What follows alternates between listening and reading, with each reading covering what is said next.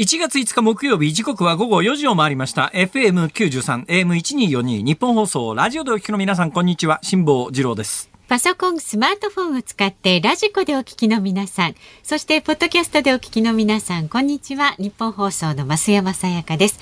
そして今日は木曜日です。はい、こんにちは。日本放送の飯田浩二です。ああ、どうも、明けましておめでとうごあざいます。けましておめでとうございます。よろしく本年もよろしくお願いいたします。えーあれ？飯田君っていつから働いてんの？私は1月2日月曜日から朝の番組がスタート朝の番組、1月2日からやってんだ。はい。わあ、偉いね。その上何？ローテーション業務もやったりなんかすんの？それはないの？ローテーション業務はね、あのね私は、はい。あ、え番組やってるとね。まあ番組やってるとね。さすがにね。まあどうなんです30か日、え、えはい。え、いや、ま、まあなんですか？いやいや、30日までやって1月2日からですんで、もうあの、レギュラー番組のローテーションがそのままっていう。31、1日、土日しか休みがなかったということを言いたいわけですね。い。やいやいやいやいや。それで、日本放送って年末年始に働くと、なんか特別手当みたいなやつ出るんですか、今どうなんですか、あ、今顔見ましたね、上司の。飯田、飯田、ね飯田平社員が今、上司の室長の顔を横から見てですね そう、返答を求めている、そういう素振りを見せました そうがそうそうそう、えー返答を求められた上司は今首を大きくひねりました。そうですね。どういうことですか？目線を合わせませんでしたね。どういう？お互い答弁を拒否するという。出るわけ、出るわけねえじゃんっていうアクションでしょうか、それは。昔はなんかね、あ昔はやっぱり出たんだ。な色手当とか、あと、なんかおせち料理とかがあったという噂は聞いたり今もないんですかね、いや、あの、非常に閑散としてました。会社の中が。いや、1980年代、私、大阪のローカルテレビ局おはいはいはいはい。では、ええ。ー正月勤務がそこそこ1日行くと結構長く出たんですよ。こだもんで、だから、新人若手はですね、で、一人者で家に帰ってもしょうがないし、会社だとあの食堂でおせちが出るし、で、1日働くと結構な額の現金、それも現金で、年明け現金で支給されるんですよ、すが。ごいですね。現だからみんな率先してですね、年末年始の日勤夜勤。で、また年末年始の日勤夜勤のストレートニュースの読む番って、ほとんど仕事なんかないんだよ。はい。よっぽど大きな事件でも、じ事故事件や事故でも起きりゃまあ別なんですけど、基本年末年始ってニュースも閑散としてますから、ええ。はい。なんか定時ニュース、ええね、えー1分か2分読んで、1日の仕事終わりみたいな。で、あの、手当もらって、えー会社でおせち料理食って帰ってくるという、そういう80年代でございましたが、いい時代。今日日はそういうことにはなってないらしいですね、世の中全体にね。そうですね。世知辛くなりまして。だんだんだんだん世知辛くなるよなと。今年はなんとかいい年であってほしいなとこう思うわけでございますが、はいえー年末年始にいただいてた年賀状その他の番組宛てのお手紙というやつを今日全部もらいました。というのはどうやら日本放送がレギュラーで動き始めたのが今日らしくてですね、なんです昨日まで届いていた、えー郵便物、あるいはそのこの番組で何回もあの本にサインしますよの本であるとかというのが、今日一斉に私の手元に届きまして、えあのアドバイスをさせてさせていただくとこうやって集中する日に何か送らない方がいいですよ。あの集中日に送られるとですねやっぱりあの1件あたりに割く時間というのがどうしても下がりますからね。いや、それは換算期で一つしか来てないということになったら手紙もじっくり読みますけど今日みたいにドカーンと年賀状まで来ちゃって一枚一枚私は基本的に全部読むタイプですから、はいはい読むにしたって一枚のハガキを読む時間が暇な時ならなら隅っこまで一枚きっちり読むところが今日みたいに集中してるとですね斜めにざっと読んでっていうことになりますからだからあのですから、ちょっとそれありがたくもう。ありがとうございます。感謝の心を忘れずに。忘れずに。年の初めだからと思って皆さんね。ということでございまして、ええーその上ですね、はい。あの食べ物は勘弁してくれと、もうね、あの出演者に餌を与えないでくださいと、はい。えーそれからあの番組をですね、はい。宣伝番組、宣伝に、自社、うんその他の物品の宣伝に使うのはやめてくれと。ね、これも固く去年申し上げたにもかかわらず、はい。ラーメンを送られてきましたよ。早稲田メルシー。早稲田メルシー。知ってます？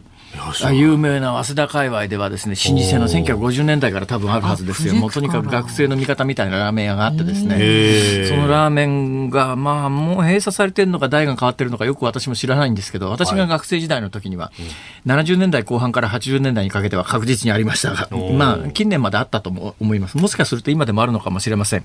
で、その早稲田メルシーの、えー昔の味を再現した、あの、家庭で作るラーメンみたいなものがええ、どうもここ、近年、去年ぐらいから発売になったみたいで、その発売元の方がですね、どうぞ食べてください。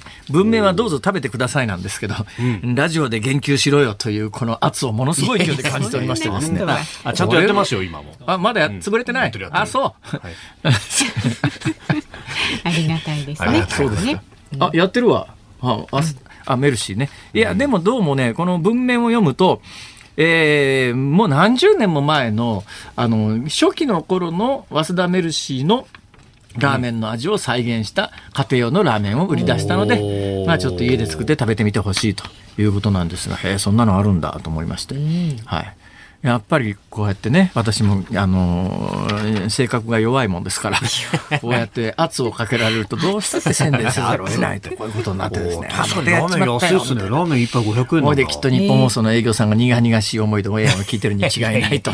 一銭にもならないのに宣伝なんかしやがってみたいな。そんなふうにそんなふうに曲がった考えはしないですよ。皆さんも記憶正しく営業してますんで。あ、そうですか。はい、えー皆様のおかげで番組が続けられて本当にありがとそううなんです。支ありがとうございます。えられております。ありがとうございます。えーご苦労様です。本はい年もどうぞよろしくお願いいたしますって、どこに向かって言ってんだよ。なんかね、今日さらっと始まっちゃいましたけど、今日スポーツスペシャル金杯実況中継のために4時からね、30分遅れでスタートしてます。それから今日は辛坊さんは。ちょうどゴールの時にですね、はい私トイレに入ってたんですよ。そしたらゴールが、なんか1着と2着が、なんかものすごい競った状況でなだれ込んだらしいですね。でで、私がトイレに入ってる間では、はいえー確定しなかったんですが、もう確定しましたか？てはい、えー飯田君があの調べてくれてる間に他の話題をしたいと思います。他が昨日この番組でですね。お着物姿が今日それより素敵ですよ。あ私の着物についてはい。喋りますか、い、や私は着物はまあとにかくこの話をしだすと長いんで、うん一旦置いといてですね、はいはいはい。ご報告をさせていただきます、はい。えー昨日私あのえーイヤホンをね、ワイヤレス、Bluetooth のイヤホンを、えーパコッとケースを開けたら中身がなかったと。そしたら番組中でですね、探し物の iPhone にはそういうソフトが入ってるはずだから、それで調べたらどこでなくしたかわかる、おおよその場所がわかるはずだというアドバイスをいただいて、オンエア直後にやってみました。そうしたらですね、私の iPhone には初手からそういうのがどうも登録されていないっていうか、なんか初期設定がいるらしくてですね、あの、出てきたのが、私が今見ている iPhone がどこにあるかというのは分かったんです。なるほど。だけど、それいらないでしょ。これ、いや、それは分かってるんだって。今俺はそれを見てるんだから、それを教えてくれても意味がないだろうと。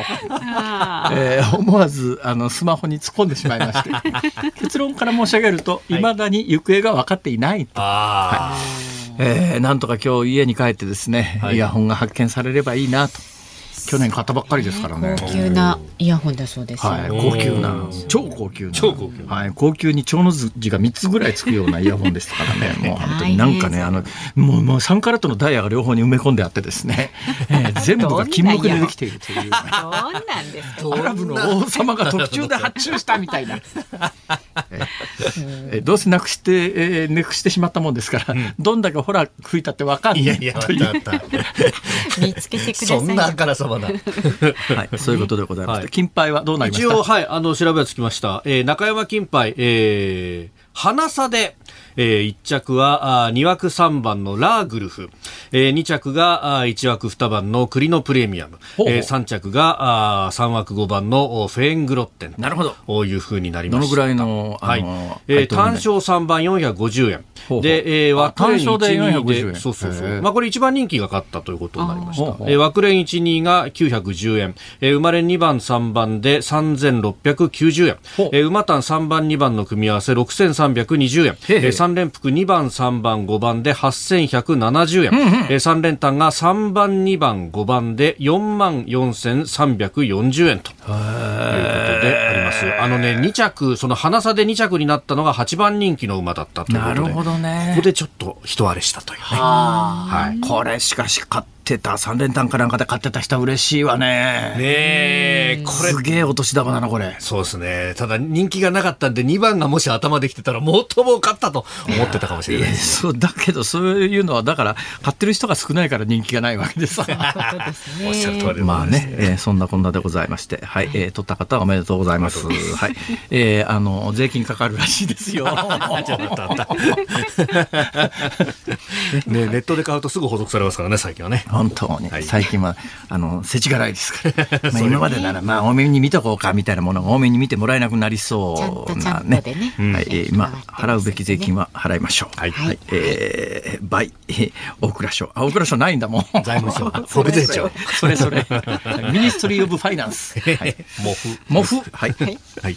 えー、では株と為替の動きをお伝えしておきますか。はい、はい、えー、今日の東京株式市場日経平均株価反発しました。昨日と比べ103円94銭高い2万5820円80銭で取引を終えております、え、前日のアメリカの株式市場が上昇した流れを引き継ぎまして、え、買い注文が優勢となりました、え、ただ日銀の金融政策の動向を見極めたいという思惑から上げ幅は限定的だったということです。為替は1ドル132円50銭付近。昨日のこの時間と比べますと1円80銭ほど円安となっております。さあ、ズームそこまで言うか。この後は昨日から今日にかけてのニュースを振り返るズームフラッシュ。5時台は2023年今年の注目のイベントにズームしていきます。番組ではラジオの前のあなたからのご意見今日もお待ちしております。辛坊さんに関すること飯田さんへのねなんかあの疑問でも結構ですので メールはズームアットマーク一二四二ドットコム z o o m ズームアットマーク一二四二ドットコム番組を聞いての感想はツイッターでもつぶやいてください。ハッシュタグ漢字で辛坊治郎、カタカナでズーム、ハッシュタグ辛坊治郎ズームでつぶやいてください。で、今日の5時26分頃になりますかね、ズームをミュージックリクエストのお題を決めましょう。はあ。正月に頑張った飯田君に聞かせたい曲。あら、ありがとうございます。正月に頑張った飯田君に聞かせたい曲。あら、今たいじゃないですか、この話題ね。ねやったかありましたね。はい、いやいや、それほど投げやり。まあまあね、普通のことです基本雑ですよね。いやいや、普通のことですよねとか。さらっと労働強化でこれ。いや、そんなことないですよ。休んでください、いっぱい。みんなのその選曲の理由も書いて、ズームアットマーク一二四二ドットコムまでお寄せください。お待ちしております。ニッポン放送ズームそこまで言うか。このコーナーでは辛坊さんが独自の視点でニュースを解説します。まずは昨日から今日にかけてのニュースを紹介するズームフラッシュです。財務省は1月発行分の10年もの国債の入札を行い、毎年支払う利子の割合を示す表面利率を0.2%から0.5%に引き上げました。日本銀行が金融緩和策を一部修正したことを受けて10年債の流通利回りが上昇していることを反映しました。アメリカの自動車大手ゼネラルモーターズが去年のアメリカでの自動車販売台数でトヨタを抜き1位になりました。トヨタは在庫不足が影響し売れ筋の SUV スポーツ多目的車の販売台数が8.6%減少しました。岸田総理大臣は昨日三重県伊勢市で行った年頭の記者会見で今年の優先課題として異次元の少子化対策とインフレ物価上昇率を超える賃上げの実現に取り組む考えを表明しました。中国を公式訪問したフィリピンのマルコス大統領は昨日習近平国家主席と首脳会談を行いました。中国の軍事活動で南シナ海の緊張が高まる中両首脳は友好的な協議を通じて海上問題に対処する考えで一致しました。ウクライナ軍の総司令官は2日 SNS を通じて去年2月以降のロシアによる侵略で占領された領土のうちおよそ40%を昨年末までに奪還したと明らかにしました。またフランスのマクロン大統領はウクライナのゼレンスキー大統領と電話会談を行いフランス製の偵察用装甲車両を供与する意向を伝えました。欧米諸国が開発した戦車がウクライナに供与されるのは初めてです。ツイッター社は政治広告のサービスを拡大すると発表しました。ツイッター社は2019年に政治広告を禁止しましたがイーロン・マスク氏の下で収入広告を目指す中方針を転換したとみられます。新春恒例初競りが東京の豊洲市場で行われ最高値の一番マグロは去年より2000万円近く高い3604万円で東京都内の寿司店銀座小野寺と仲卸業者山行が共同で落札しました。水揚げした漁師青森県大間町の竹内正弘さんが一番マグロを取るのは5年ぶり7回目です。岸田総理大臣は昨日の新年の記者会見の中でリニア中央新幹線について開業後に静岡県内の駅で東海道新幹線の停車頻度をどの程度増加できるのか今年の夏をめどに一定の取りまとめを行う考えを示しました。政府は工事着工を認めていない静岡県側の理解を得たい考えです。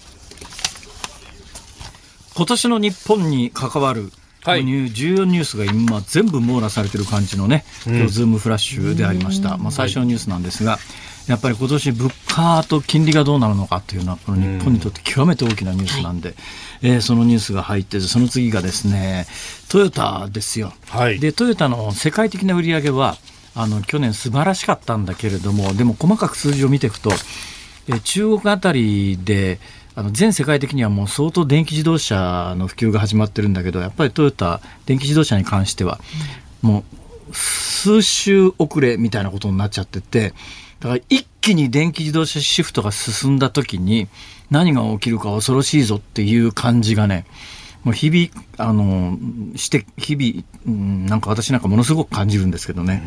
うん、えー、そして日本の抱えるもう一つ大きな問題でいうと少子化っていうのがあって、これに関して岸田総理は、あの、三重県でね、お伊勢さんに参拝した後ですか、はい、はい、年頭記者会見で異次元の少子化対策。で何をやるかというと異次元の少子化対策の柱になっているのは児童手当などの経済的支援の強化学童保育や病児保育産後ケアなどの支援拡充働き方改革の推進これを3本柱に挙げたということなんですがちょっと曖昧っていうか抽象的ですね。これに対して昨日東京都は子ども1人当たり月額5000円、うん、月額5000円ということは年間6万円、これいくらかかるかというとですね、はい、東京の1歳から0歳から18歳までの子どもの数と月額5000円をかけると大体月額の支給が100億円ぐらいになります。えー、年間1200億円規模の、はい、だけどこれでうん子供が3人いりゃ月1万5千円。東京に引っ越してこようかなっていう人もいるかもしれないですけども、ところがそうやって東京に来たらこれまた別のことでお金がいっぱいかかるわけで、はいえー、飯田君どこに住んでるの？まああの東京じゃないの？都内です都内。あじゃあこれもらえる対象？うちそうですね。子供7歳だからもらえるのかな、いや絶対もらえますよ。だって所得制限つけないっていうの。はあそうですね。はい、うん、いうことですが。えー、でなおかつ去年一昨年の1月以降東京都で子供が生まれるとですね10万円相当の子育て用品などと交換できるギフトカードをくれると。いう、これはまあ飯田君は対象になってないということなんですけど。そうですね。もうちょっと前でしたからね子供生まれたのまあ東京都の話はかなり具体的なんだけども政府の方の話は今のところまあ抽象的なんだけど、少なくともさっきの3本柱を見る限り全く本気じゃないねということは分かります。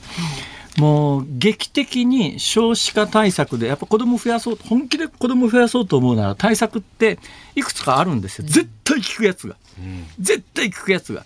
でフランスがそれで大成功したんだけどフランスがいる劇的にあの少子化対策で出生率回復した。日本の新聞はいっぱい嘘が書いてあるんですけど本当のコアな理由ははい、税制の N 分 N 乗が決定的に効いてるんです税制の N 分の N 分 N 乗と聞いてこれ以上の説明のいらない人には説明はいらないんですけど あ今目の前の増山さんは首かしげてるから一応しましょう。あのですね例えば1000万円の所得があります、はいね、そうすると累進課税ですから1000万円の所得の人は、例えば200万円の所得に比べると莫大な税率課されるわけですよ。えー日本で1000万円クラスになると、下手すりゃですね、3割ぐらい持ってかれるか、あまあ、そのぐらい持ってかれるでしょう、税金。税率高いですから、うん、ところが200万円ぐらいだと、まああの子供まあ多分税金ほとんどかからなかったりなんかして税率非常に低い、はい、かかっても非常に低いわけですよ。ね、でフランスの N 分 N 乗って何かというと世帯の収入が1000万円ありますと。はい。家族が5人なら、うん。まず1000万円の所得を家族の5で割るんです。うん。うん。そうすると所得はいくらになりますか？うん、5で割ったら200万。200万ですね。はいその1人の200万円に対する税率を適用するんです。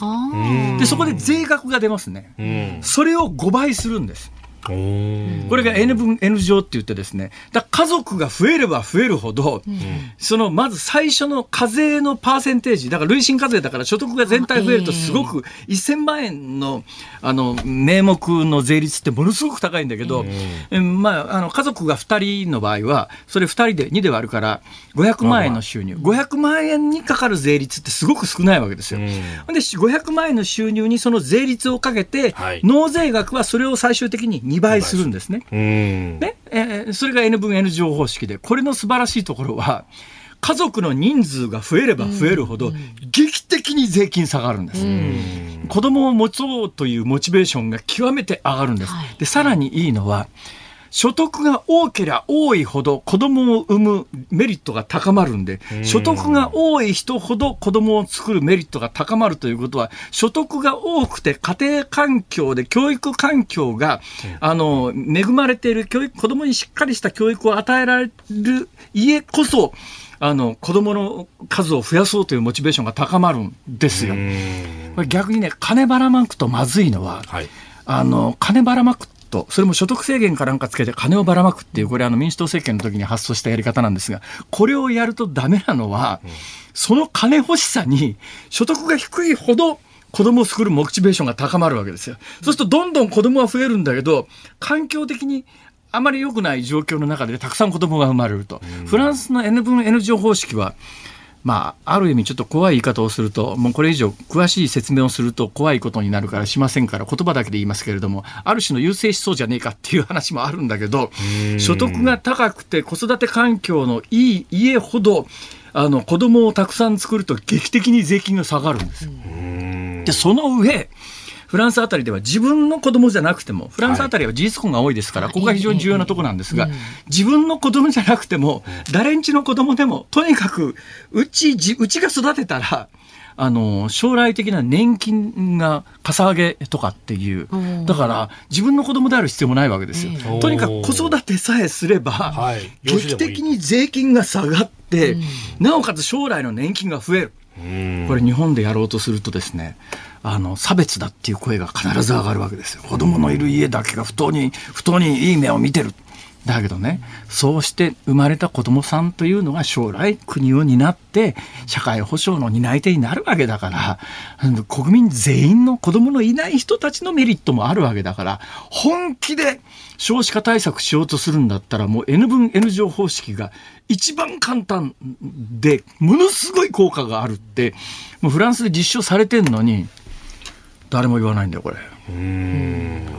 これまあ本当にね、あのー子供の環境も含めてねこれ以上の方法はないんだけどまず N 分 N 乗方式ってき今増山さんの反応を見る限りえ聞いたことねえわレベルの話になっちゃうと、そこから先多分国会で議論にならないだろうし政治家でもじゃあこれ言葉聞いてどういう制度なのかイメージできる人も非常に少ないだろうしとにかく言いたいのは、今岸田総理は異次元の少子化対策ない岸田総理は？えー異次元の少子化対策を行うということを決定いたしました。それそれに付属するなんかはい三本柱というのを聞く限り、全然本気じゃねえじゃんと、このままどんどん子供が少なくなっていったら、あのーし今、本当に防衛問題で日本をどうやって守るかって話になってるじゃないですか、守るべき日本がなくなって、防衛議論をしても意味がねえんじゃねえのと、まず子供だろうと。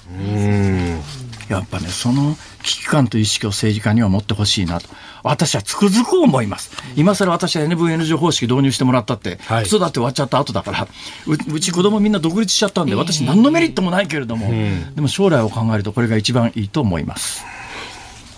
以上ズームオンでした。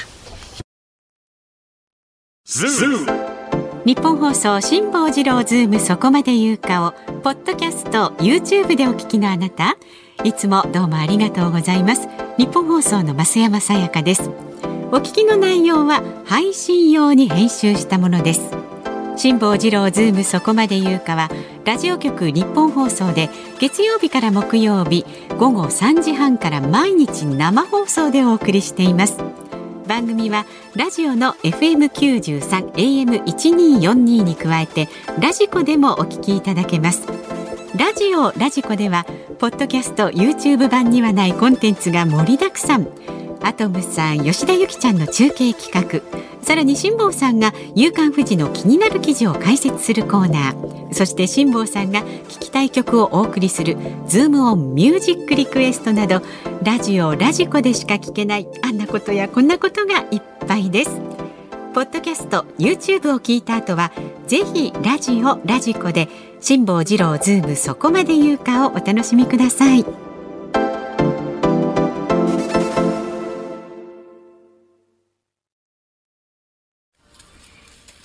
1月5日木曜日時刻は午後5時を回りました。辛坊治郎です。日本放送の増山さやかです。日本放送の飯田浩二です。さあこの時間はズームオンミュージックリクエストをご紹介していきます。はい。今日のお題はお正月に頑張った飯田君に聴かせたい曲です。あ恐縮今日は飯田君に選んでもらおう。お、あ、そうですか？そうしはい、ましょうかね、よく聞いといてください。はい。ではまず茨城県の村野ひ子さんです。お正月からお疲れ様でした。いえいえいえ。飯田さんに送る曲はお正月特別手当よりも、リスナーの応援が多分一番好きだと思うので、絶対特別手当の方が好きだと思う ちょっと待って待って待って。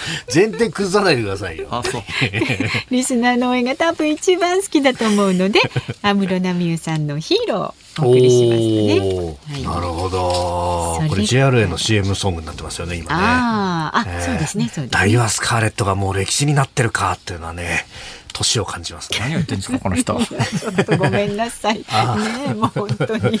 もう10年以上前の馬の名前ですあね。そうですか。えー失礼しました。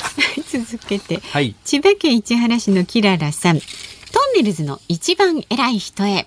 お正月から働く題名のごとく一番偉いいやいやいや。いや飯田アナウンサーよっそんなことないですよ。上ちゃんも2日からだったし。そうね。柿花さんも2日からだったし。だから今年ズームがなかったのは異例なんですよ。あそうなんです私もね。2日から働く気満々だった。のに また。なんかいや特番やりますから大丈夫です大丈夫です。あ大丈夫です えー、あ辛坊さんにイヤホンのことも来てますけれどもね。あ何ですか？なくさないようにと入れたはずがその場所を忘れてしまう。あるあるですね。という。うん。そうなんですよ。そうなんですよ。早く見つかるといいですね。新しいの買ったらどうですか？っていうアドバイス。ツイッターでいっぱい来てましたね。そうすると古いのが出てきますよって。なるほどね みたいなまあもうちょっと探しましょう、もうちょっと。ね。まだまだ心当たりが。大丈夫。しばらく有線のやつ使っとく。有線のやつはある。ん で絶対なくさない。はい。うん、確かに、えー京都のおっちゃーマンさん60歳の方。飯田アナウンサーも家族のために年末年始の仕事頑張ったんですね、そんなお疲れの時の歌プレゼントです、はい。本当に本当にご苦労さん。ザ・ドリフターズ。今年も頑張ってくださいと。ありがとうございます。それから57歳男性横浜市の国広さん。今日のリクエストは、はい。今和の清志郎さんのパパの歌をお願いします。いい曲。飯田さんのような家ではだらしなくてもかっこ多分一生懸命働くお父さんを称えたい絶対だらしないだろうな。いや、確かにね、子供からすると、昼寝してる姿しか見たことないと思うんで、あ父ちゃんは寝てるか飲んでるかだよね、みたいなことを言われるんです。朝働いてるのにね そう。知らないからね。働いてる。そうか。なるほどね。だけど世の中のお父さんってみんな基本的に働いてるところは子供に見えませんからそうね。なんですよそんなもんでしょ。はいですからねうんパパはってね。練馬区の53歳のキアヌママさんはですねはい。今年も軽快に始まった楽しい木曜ズームお三方のトークを今年も楽しみにしていますありがとうございますありがとうございますリクエスト曲はファイト。中島みゆきさんのも良いんですが、辛坊さんの好きな満島ひかりさんの歌をリクエスト前おっしゃってましたよ。はい。満島ひかりさん。まあはい。好きです。はいうん。そして一番多かったのがこちらです。よくこのリクエストいただくんですが、愛知県のノリダーさん、時藤三郎さん、勇気の印。ダブルですね。なるほど。はいじゃあ24時間戦えますかと。それそれ。はいはい。はあ、どうしよっかな。お好きなでは、えー、今日のズームミュージックリクエスト。はい。はい。えー、時藤三郎さん、勇気の印。はい。またストレートに来ましたね、これ。これもうこの正月ですしね多分ね、あのーえまあ大丈夫です。はい。はい。どうぞ行きましょう。どうしました？いやいや、あの、応募者多数の場合、私が、あの、一方的に、あの、負担を被るという、そういうことになっております。たくさんねご紹介しなくてはいけない、あ、なるほど、そうか。頑張ってください。さあ、番組ではラジオの前のあなたからのご意見24時間お待ちしております。辛坊さんへの質問、取り上げてほしいニュースなどお待ちしております。で、来週1月9日月曜日成人の日になりますけれども、ズームそこまで言うか、4時台のゲストは生物学者の平坂寛さんお招きいたしますのでね、平坂さんに関する質問もぜひお寄せください。お待ちしております。辛坊さんが独自の視点でニュースを解説するズームオン。今日最後に特集する話題はこちらです。2023年注目のイベント。今年4月8日、日銀の黒田総裁は任期満了を迎えます。また、統一地方選挙前半は4月9日、後半は4月23日投開票で行われます。えーそして5月19日から21日まで G7 広島サミットが行われます。えーさらに夏には豊島園の跡地にワーナーブラザーズスタジオツアー東京メイキングオブハリーポッターがオープン予定。えーそれから年内には大阪アベノハルカスを抜いて日本一の高層ビルとなります高さ330メートルの麻布台ヒルズも東京港区に完成予定となっております。へえ、はい。麻布台ヒルズって、麻布辺台ヒルズ。麻布十番のあたり？えーっとね、麻布十番というよりは、あの、地下鉄の日比谷線の神谷町と六本木一丁目っていう南北線の駅の間ぐらい。然分かれない。えーっとね、なんという、なんと申しましょうかと言わあの基本的にその超高層ビルは、はい。えー今手元になんか見取り図がありますけれども、ええ。ー50階前後ぐらいまでは下からずっとオフィスで、その上54階から64階、61階から、そこがなんかレジデンス棟え？何？そんな高いところだけがレジデンス棟のマンションっていうか、ビルが建つんだ。へえ、そうですか。お高いんでしょうね。お高いんでしょうね。高いんでしょうねね。きっとね。まあどのぐらいの広さの、まあ、ところか知りませんけれども、その後そのあたりで、えー売り出しの頃に金利がどのくらいになってるのかっていうのが非常にねあ注目されるところで、まあ、おそらく今年一番注目は、えー物価と金利なんですが、えーもうちょっとこの話題はあのここでの話題はもうちょっとマイナーな話題を中心にお届けしていこうと思いますが手元に2023年イベントカレンダーというのがあるんですが、ーはい。どうしました？3月31日さあ、31日。神奈川県箱根町のうん。星の王子様ミュージアムが閉館してしまいます。そうですうね。ん。そんなのあったんだ。行ったことあります？そんなのあったの？あれ？ないですけど。そうですか。ないですけど星の王子様、サンテグジュペリ。サンテグジュベリ私、太平洋横断中にそうですよね5万回ぐらい読み返しましたよ。他に読む本がなくなってですね。そのなかなか奥が深いですね。読めば読むほど。うん。はい。えー大切なことはね、あ、忘れちゃった。えー、そんな。あれ？あれおかしいな。おかしいな。まあいいや。あれはあのね、はい。えー星の王子様の住んでる星にですね、バラが生えてきたんですよ。バラがよそから生えてきたのかな？飛んできたのかな、そのバラと喧嘩して出ていっちゃうんだよね。そうでしたっけ？なんかそんなんなんですよ。トラブルって、なんか、最後でも星に帰るんだよね。うん。なんかすごい曖昧な話してるよね。その同じ3月にですね、18日ですけれども、東急新横浜線というのが、いよいよ開通いたします。それがどうした？いやいやいやいや、これすごいじゃん。日吉から分かれて、あの、新横浜通って、羽沢日大前ってところに行って、あ、羽沢横浜国大前っていう駅を通ってですね、相鉄に至るって言うんですけど、渋谷方面から新横浜に行くルートっていうのがね、新たにできるんで、これ新幹線乗る人たちにとってはすごく便利になるというですね。渋谷方面から新横浜？新横浜って。そう。なんで？だから日吉から分かれてですね新横浜を通る電車が新たにできるんですよ。松山さんなんか言ってますけどわかります？いやいやいや今までだったら品川に出なきゃならなかった人たちが翻訳していただけますか 言ってることがわからないんですけど。ええ それがどうした？埼玉の方から新横浜に行けるんですよ。マジっすか？そうなんですよ。今でもでも横浜今でもなんかあのますよね。反応からの電車に乗ったら横浜まで行っちゃうよ？横浜まで行きますけど新横浜は行けないですからね。一旦聞くので乗り換えなきゃいけない新横浜。ね。大丈夫だ。俺新幹線乗るときは大体品川かあの東京駅だから。それはあのえ？都心のね中心部に住んでりゃそれは東京駅であれでしょうけど。えー、さて。おかしいな、いまいち伝わらないな。そうなんだ。どうしました？3月中いつかは正確には決まってませんけれども、はい。八重洲ブックセンターの本店が閉店になっちゃうの。ああ、そうなんですよ八ね重。洲ブックセンターって言えば東京駅の八重洲側を象徴するはい。商業施設じゃないですか。結構私もね本買いましたよここ。うーなくなっちゃうの？なんで？再開発。はい。あ再開発に伴う閉店なんだ。あの周りいろいろ再開発やってますからびっね。くりしたなもう。あで同じ3月なんですけど。えー、そうなんだ。どうしました？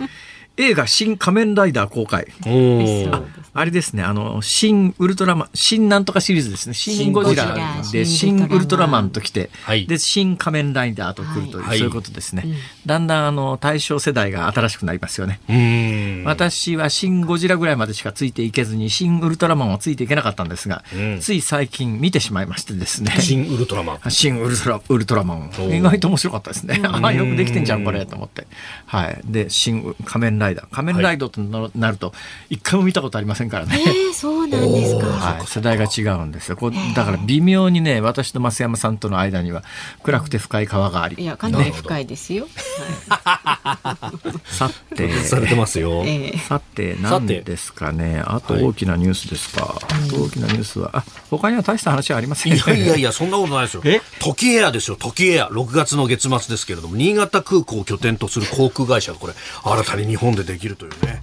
新潟と札幌丘珠空港の便にまず就航ということになります。誰が乗るの？いやいやいや、これね、新潟とほら、北海道のつながりっていうのは、かつての北前船のようにですね、で今もあの、日本海フェリーっていうのがね、えー走ってますから、走ってるというか、就航してますから。誰が乗るの？いやいや、ビジネスで乗る人も多いですし。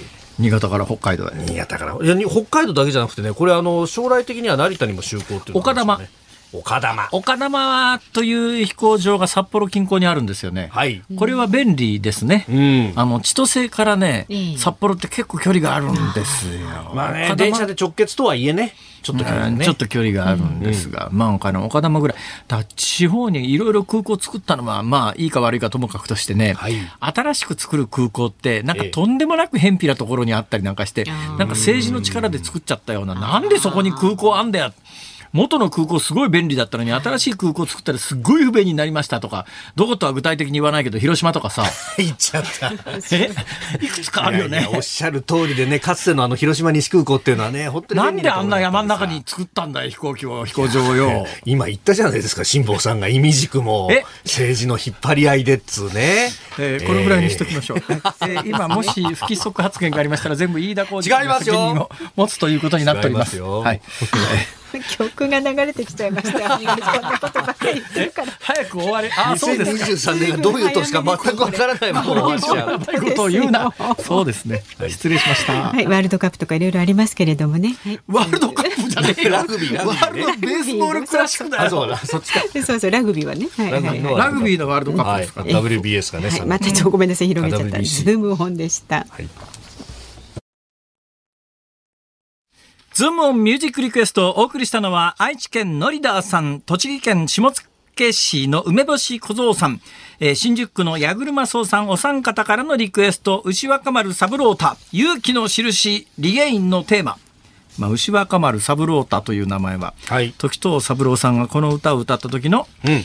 まあ、ねお名前と、はいお名前と。えー1989年のリリース、バブルの最末期ですね。はいバブル崩壊の前夜うですよ。